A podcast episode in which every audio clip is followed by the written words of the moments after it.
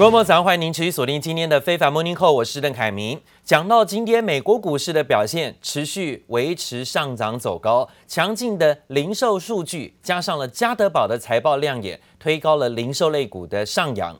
其中呢，在科技股当中，高通的股价飙高幅度将近百分之八，创新高，这也带动了半导体类股今天领涨。费半指数静养，那费半指数今天又改写了历史的新高纪录。我们看到美股道琼收涨五十四点，三万六千一百四十二点，做了反弹，幅度有百分之零点一五，小涨反弹。纳斯达克指数涨一百二十点，幅度百分之零点七六。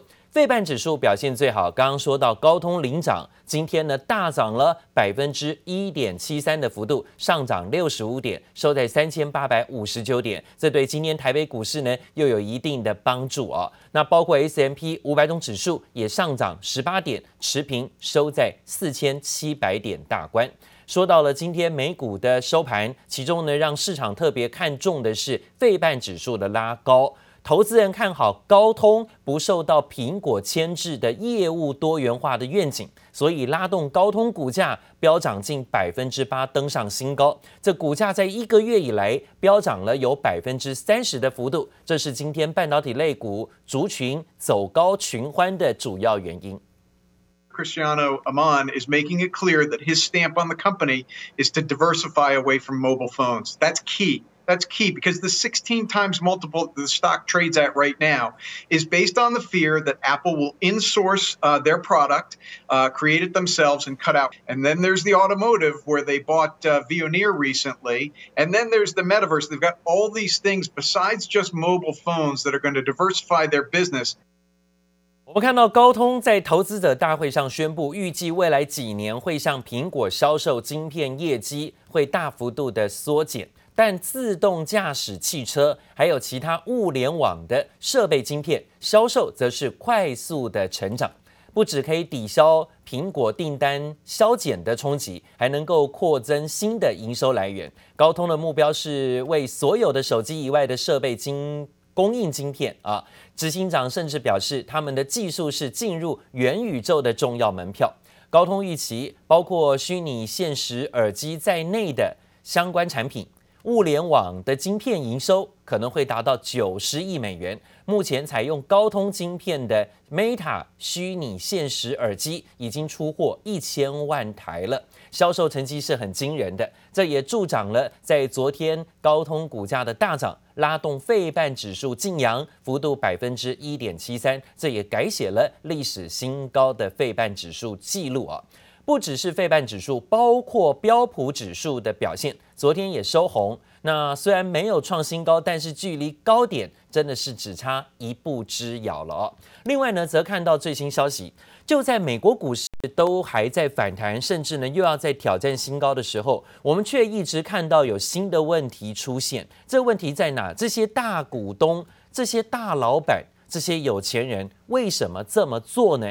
最新的申报资料显示，股神巴菲特，还有包括现在的首富啊，特斯拉执行长马斯克，纷纷都在这个时间点在卖股票哦。到底怎么回事？我们先看到巴菲特，股神巴菲特执掌的波克夏公司，上一季减码投资股市，减少美国制药类股，还有支付业者。像威士这个所谓的呃所谓的信用卡啦，哦，Visa 啦，万事达卡这些相关个股的表现呢，似乎都出现在它的减持名单当中。还有美国的制药、生技药品类的个股也是呢出脱的持股。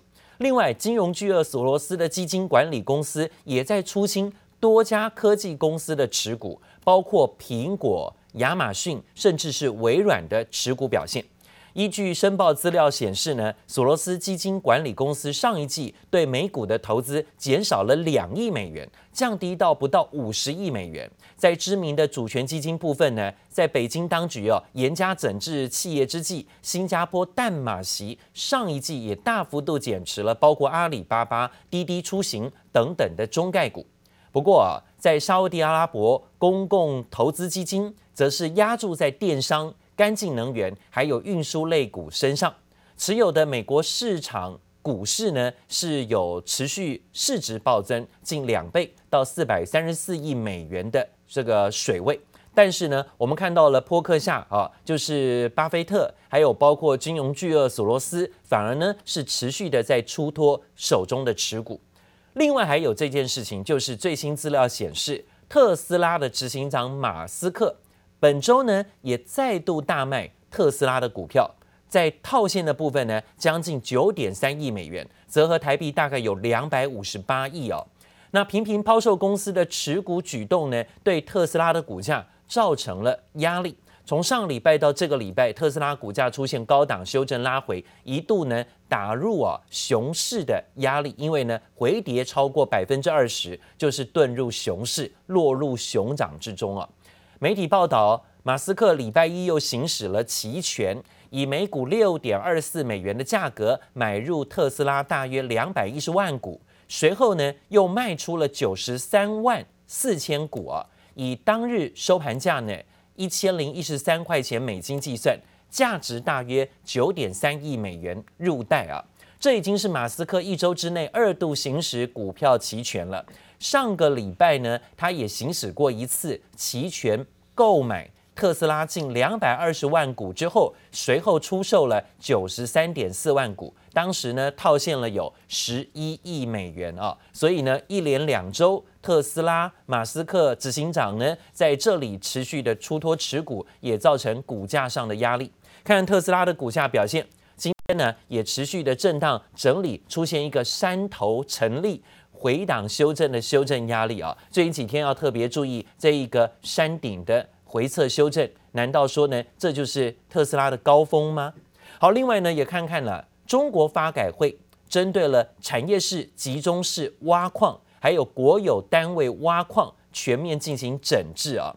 美国总统拜登也签署一个基础建设法案，那其中呢，加密货币的中介机构将被迫报税。好，所以这些严格的税制。还有管制呢，可能都对于加密货币会造成更大的压力啊。像比特币的昨天表现，就应声在中国跟美国要出手控制甚至管制的消息当中应声重挫。今天跌破了六万美元大关。专家分析呢，政策监管的确可能会视为是短线的利空。不过也有专家提醒。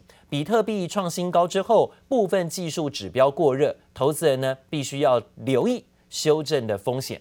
但手中持有比特币的特斯拉执行长马斯克，是不是也在最近在比特币的商品当中啊，从大赚，现在可能要面对一点资产减损呢？这一点倒要注意，美国跟中国都分别要出手，不管是禁止比特币，或者是呢要管控比特币，要求。这个资本利得要缴税，这可能都对于加密货币造成压力。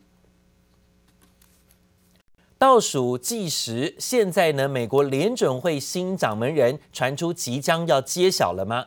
下个明年啊，二月份，呃，联准会的主席就要换人了。但是呢，这次是鲍尔持续的在当联准会主席呢，还是真的要换人做做看呢？今天有了一个答案哦。美国总统拜登表示，他会在这个礼拜未来四天之内来宣布新任的联准会主席提名人选。好，这个人选名单就要尘埃落定了，到底会不会是鲍尔？目前呢不一定哦，因为他还有一个竞争对手啊。参议院的银行委员会主席布朗透露，目前几率最高的可能还是现任主席鲍尔。另外呢，就是另外这一位联准会的理事。布兰纳德，彭博社引述了报道说，目前呢，拜登还没有做出决定，可能在本周之内，四天之内会向外公告。白宫还在寻求参议员的意见，确保不论是鲍尔或是布兰纳德被提名之后呢，都能够获得足够的参议员投印票数。预计呢，新的联准会主席会在现任主席明年二月届满之后立刻出任。一路到二零二八年一月才会有再次的新提名。同一时间呢，鹰派的路易斯联准会分行总裁布拉德则是呼吁联准会应该在接下来的会议当中保持更为鹰派的立场，应该呢要应对通膨的风险呢，不管是呢缩减购债或是升息，看起来呢联准会当中鹰派展示的言论，现在是不断的升高。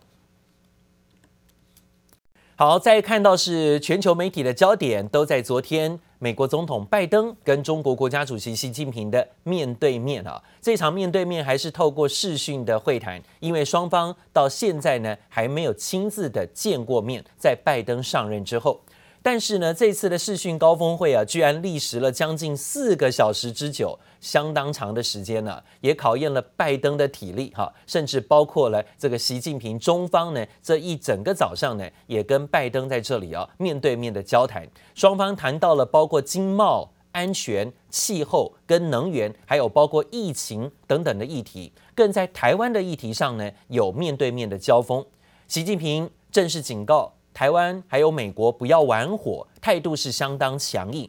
而拜登呢，在最后也重申了会坚持一个中国的政策。他表示呢，美国强烈反对单方面改变现状或破坏台海和平跟稳定的情形。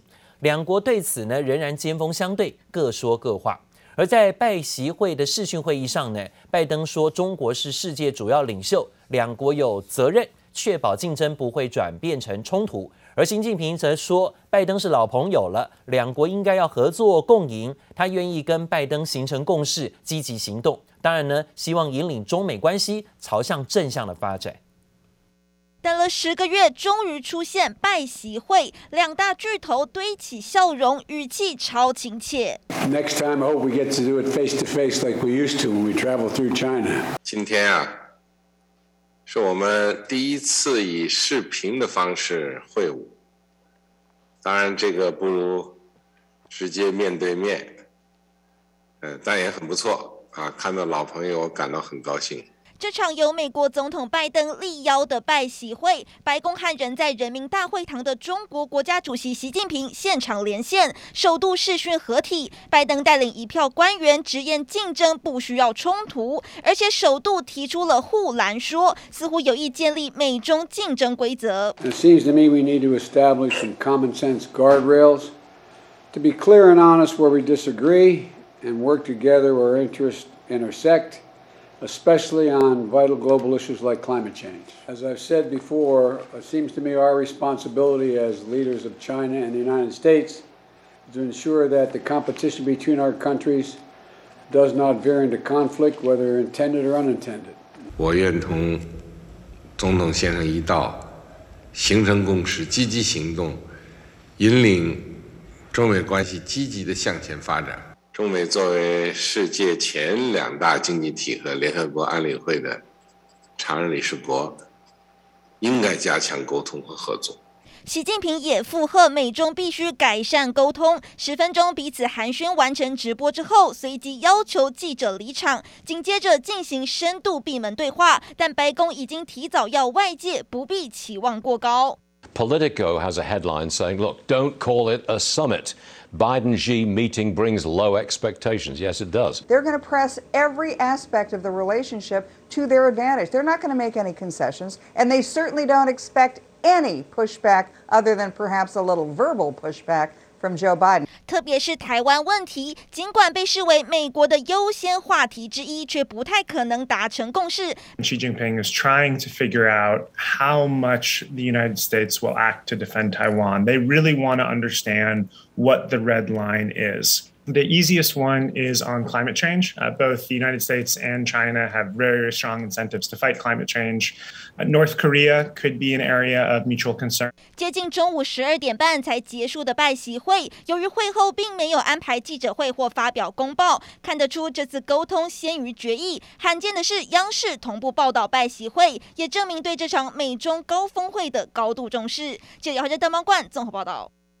拜习会昨天的登场，中国国家主席习近平呢在会中释出善意，同意对美国实施升级版的快捷通道。而美国总统拜登则强调呢，要保护美国免受中国不公平经贸做法。而值得注意的是呢，这两国的贸易代表的首席代表、谈判代表啊，都是座上嘉宾。中国国务院副总理刘鹤跟美国财长叶伦都出席会谈，坐在旁边。这当然，两国后续的经贸谈判呢，希望能够寻求一个突破口。专责中国贸易谈判的刘鹤，在最近这几个月啊，已经跟主掌美国经贸药物美国贸易代表戴奇跟财长叶伦分别进行过两轮的对话，积极也替后续的中美贸易协议进行铺路。双方对话当中呢，中国要求美国要取消严苛的制裁，美国呢则紧盯中国在第一阶段贸易协议当中的承诺采购的进度。不过最近呢，看到美国的物价通膨压力是非常大，造成了拜登执政的满满意度啊是直直落。现在呢，似乎传出拜登有意啊要调整对于中国的贸易制裁，现在可能在贸易关税的部分呢会开个门。看到老朋友，感到很高兴。拜习会一开始就这么一句“老朋友”掀起热议，因为就在视讯峰会登场前，白宫才打脸这个说法。Well, I I think he, I can confirm, Peter, he still does not consider him an old friend, so that remains consistent. 拜登和习近平的交情到底算不算老朋友？中国学者指出，当中国人称某人为老朋友，意思是此相识已久，并不一定代表跟对方是真正的朋友，和英文 old friend 定义有差异。We know each other well, we're not old friends. It's just pure business. 对比拜登今年六月动怒驳斥老朋友，这回视讯峰会，拜登对中国态度明显放软，但又不想让盟友和政敌认为他跟习近平走太近，提出美中之间建立护栏防火墙机制，希望中国按照规则行事。It seems to me we need to establish some common sense guardrails to be clear and honest where we disagree and work together where interests intersect. It's really to set out some ground rules and trying to avoid this relationship veering into the direction of conflict. That is something that both sides are keen to avoid. China and the US have decided to stabilize the relationship for the moment, and they've been looking for points of agreement. Now, that does not mean that they're sort of headed for the sunny uplands long term. The same structural competition, contest, points of conflict are all still there. But the two sides have made a decision, and I've sort of been briefed on this as well, to try and stabilize things from the moment. 纽约时报指出，这场拜登力邀的视讯会议看不出有什么重大突破。美中在台湾、贸易、人权等一箩筐议题上，还是存在诸多歧见。双方也没有借此约定下一次会谈时机。美中问题恐怕不是一场线上会议就能够化解。记者王杰、林巧清综合报道。首场拜习会才刚刚落幕啊，华邮的专栏作家就引述知情人士的报道说，拜登政府预计呢在月底前要宣布在外交上抵制北京的冬季奥运会。之前还传出说呢，习近平可能会在两方会谈当中啊，向拜登提出邀请，说你要不要来参加北京东京奥运会啊？那我们就可以当场面对面了啊。但是最后看起来，整场四个小时的会议当中，并没有提到这样的邀请。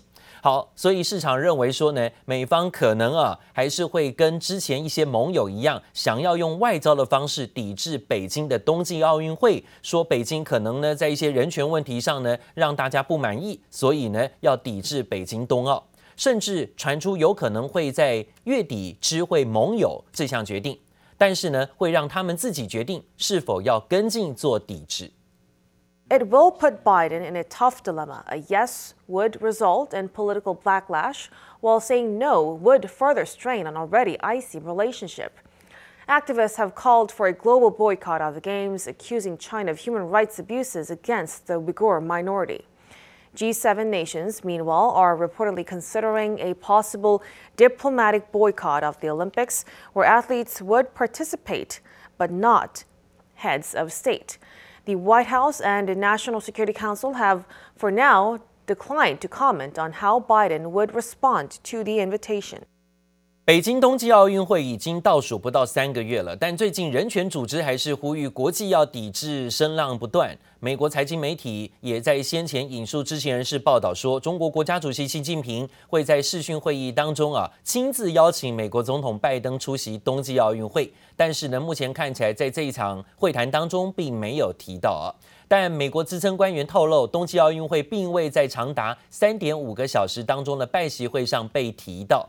华盛顿邮报专栏作家则引述多位知情人士说，白宫最近有可能会宣布，拜登或美国政府官员不会出席北京冬奥。这项做法虽然还没有底定，但美国政府内部传出已经正式建议拜登要用外交来抵制冬奥了。